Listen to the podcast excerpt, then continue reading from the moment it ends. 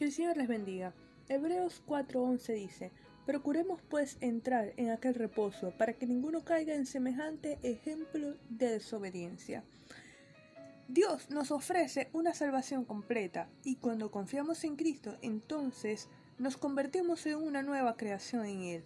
Es allí donde experimentamos la plenitud como hijos de Dios, viviendo en su voluntad, llevando a cabo la obra de Dios, confiando, descansando en Él. Aprendamos del ejemplo de María de Betania, quien se sentó a los pies de Jesús, escuchando atentamente sus palabras, disfrutando de su presencia. No como su hermana Marta, quien seguía atareada con los quehaceres, no experimentando el verdadero reposo.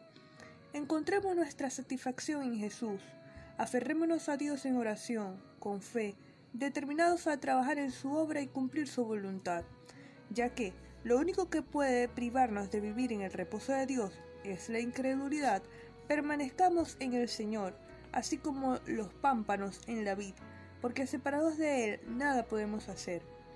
En Él estamos completos y seguros de que llevaremos abundante fruto para la gloria de su nombre. Vamos a orar. Señor, te damos gracias por tu presencia, te damos gracias por tu palabra, te damos gracias por tus bondades, por tus misericordias que son nuevas cada mañana. Te damos gracias por el sacrificio de Cristo, te damos gracias por la salvación.